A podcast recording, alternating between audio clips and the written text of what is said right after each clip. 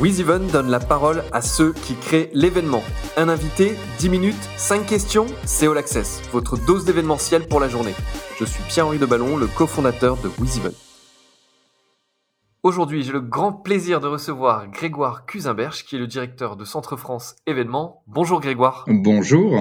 Grégoire, Centre France Événements, c'est quoi? Racontez-nous un peu. Euh, Centre France Événements, c'est la division événementielle du groupe Centre France, qui est un groupe de presse quotidienne régionale qui euh, donc euh, agit sur le centre de la France, sur 15 départements. Donc nous organisons en fait des événements sur 15 départements de France. Alors, on a plusieurs activités dans, les, dans, ces événements. On a des événements qui sont des événements type foire et salon, donc assez classiques. Euh, on a ensuite une équipe qui était basée à Saint-Étienne, qui est une agence événementielle qui organise des événements sur mesure. Euh, pour le compte d'entreprise. Donc ça peut être euh, des inaugurations, des lancements produits, des choses assez classiques. Et puis euh, également une activité d'événements pour le compte des titres du groupe, avec des événements économiques notamment comme des trophées des entreprises ou encore des événements sportifs avec des foulées roses qui sont qui présents dans une dizaine de villes sur nos territoires.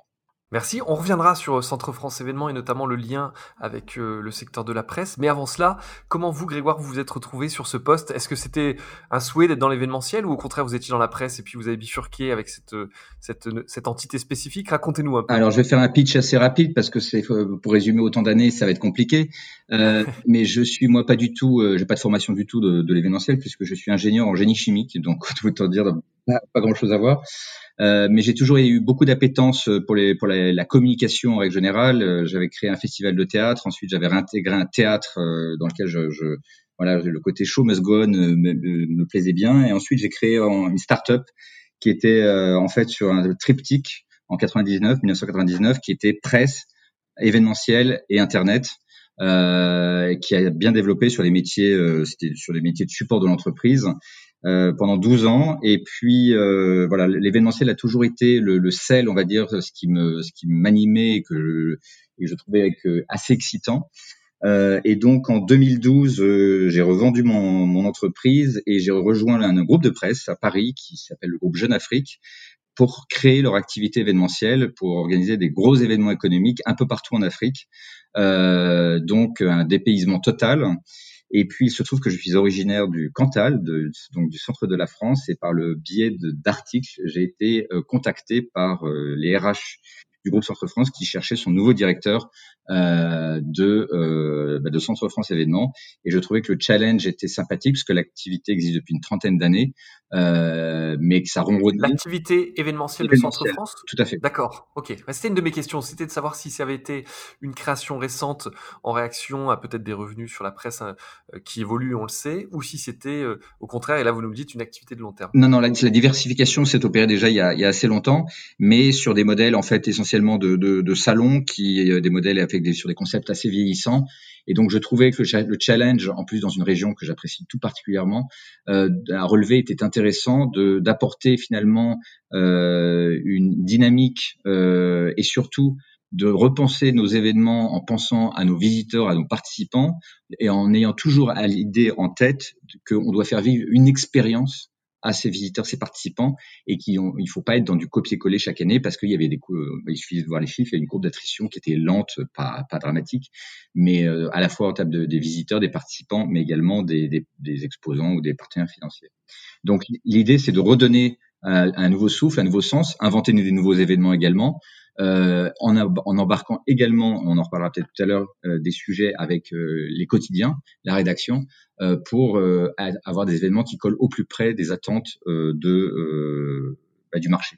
Et c'est une, une, vraie force parce que là, on, l'évoquait un peu d'avoir un groupe de presse à ses côtés en termes de résonance médiatique, surtout, euh, euh surtout on l'imagine euh, sur une région centre où ce, ces, journaux ont une, forte importance parce que très locaux.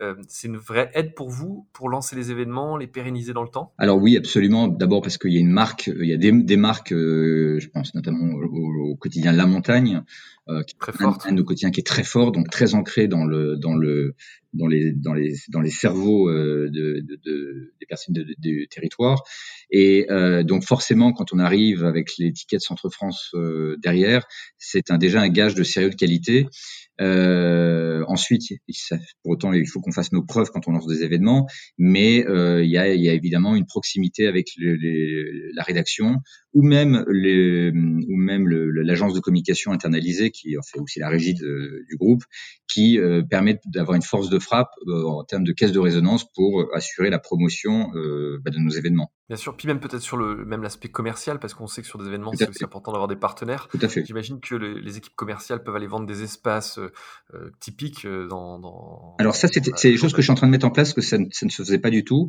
Et donc, comme il y a à la fois il y a eu un renouvellement de pas mal de directions métiers dans le groupe, euh, de, de, gens qui ont justement beaucoup plus, euh, on va dire, un fonctionnement en mode transverse euh, et en mode approche 360 des, des problématiques. Euh, on est en train de construire tout ça, mais effectivement, c'est un des, un des buts parce qu'on a une force commerciale de plus d'une centaine de personnes. C'est quand même dommage de ne pas pouvoir s'appuyer dessus. Bien sûr. Quittons un petit peu le centre et, et allons en Afrique. Ça m'a, interpellé ce que vous avez dit parce que on le sait, on vit des émotions très fortes dans l'événementiel. Est-ce qu'elles sont décuplées en Afrique ou je me fais une idée? Ah, Vous faites pas une idée, c'est c'est euh, plus que décuplé. euh, en fait, si vous voulez, euh, le, continent africain, c'est un continent qui est très varié. Enfin, d'un pays à l'autre, c'est pas du tout les mêmes, forcément les mêmes cultures euh, où on n'a on pas du tout la même approche de, euh, je dirais, du, du professionnel, mais c'est pas lié forcément uniquement euh, à l'événementiel, euh, où euh, ça met quelquefois nos, les nerfs à rude épreuve euh, parce qu'en en fait il y a une, une forme de décontraction euh, quand les choses se font les choses se font c'est ça qui est, qui est, assez magique assez merveilleux.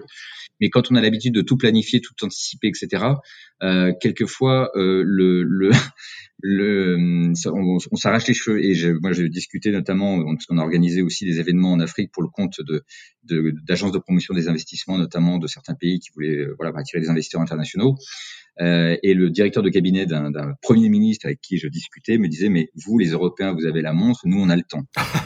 Donc, euh, et, et c'est vrai que c'est l'approche qui est différente mais pour autant on arrive on, voilà on a fait de très très très gros et très beaux événements euh, avec des, st des, standards internationaux, euh, ce qui n'est pas forcément gagné quand on connaît quelquefois les difficultés d'acheminement euh, dans certains pays, euh, ou en tout cas les liaisons quelquefois euh, pour faire venir des participants de, du monde entier. Bon, j'aurais aimé qu'on creuse un peu plus, mais effectivement, on n'a pas toujours le temps voilà. de l'européen. Revenons dans, en région centre et, et la situation sanitaire qu'on connaît.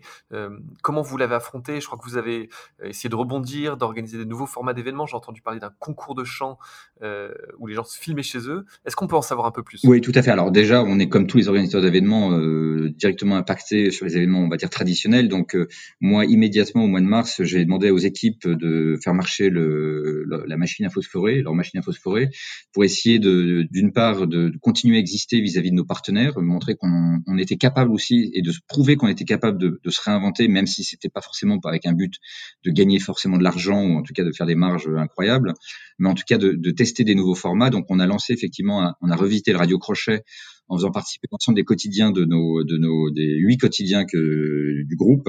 Donc qui euh, un appel euh, en fait à chansons euh, des chanteurs amateurs. On a reçu plus de 400 vidéos euh, de, et certaines de très grande qualité.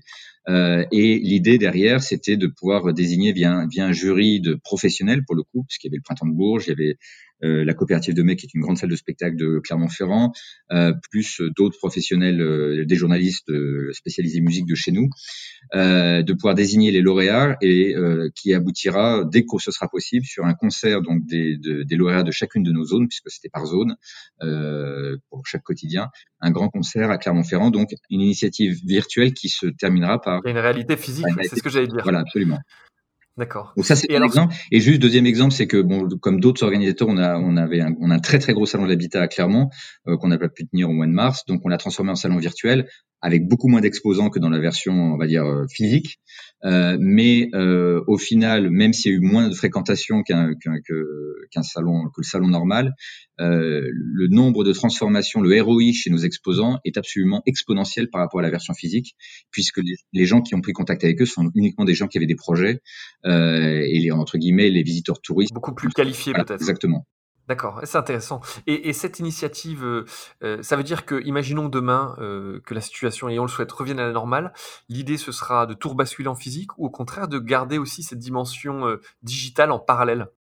Alors moi, je suis un fervent euh, partisan d'associer les, deux euh, parce que je pense que le, le, le, le, physique est indispensable, mais le digital permet justement euh, pas de remplacer, mais d'apporter des, des, des services complémentaires et notamment sur la partie, je parlais du salon virtuel de l'habitat, on s'est rendu compte que bah, l'ensemble des exposants seraient partants pour qu'à partir de, de 19h, plutôt que de fermer, le, on ferme le salon physique, mais on bascule en salon virtuel pour permettre aux gens qui n'ont pas pu se déplacer parce qu'ils bossent de pouvoir aussi rentrer en contact et échanger avec les différents exposants et les conseillers présent sur les stands, même si c'est en mode virtuel. Ok, moi c'est passionnant parce que j'aurais plein de questions à poser autour de, des interactions qui, en sont nées. En tout cas, euh, Grégoire, un grand merci pour cette, euh, ce petit saut en Afrique. Je suis un amoureux de l'Afrique et de l'événementiel, alors ça m'a fait, ça m'a fait euh, rire, mais avec affection. Et puis, ah, je pourrais vous raconter beaucoup d'anecdotes d'ailleurs. et ben, on prendra le rendez-vous pour, pour en discuter. Et puis s'il y a entre la presse et l'événementiel et, et, tout ce qu'on peut faire autour avec cet exemple concret de, de, résilience avec ce concours de chant à distance et des implications locales en impliquant du coup ces rédactions. Merci beaucoup Grégoire et à bientôt. Merci, à très bientôt. Au revoir. Vous écoutiez All Access, le podcast de WizEvent, la solution de billetterie, d'inscription et de cashless pour les organisateurs d'événements. Pour prolonger cet échange, partagez, commentez et notez cet épisode sur vos plateformes préférées. Et pour nous rejoindre, rien de plus simple, media.wizevent.com.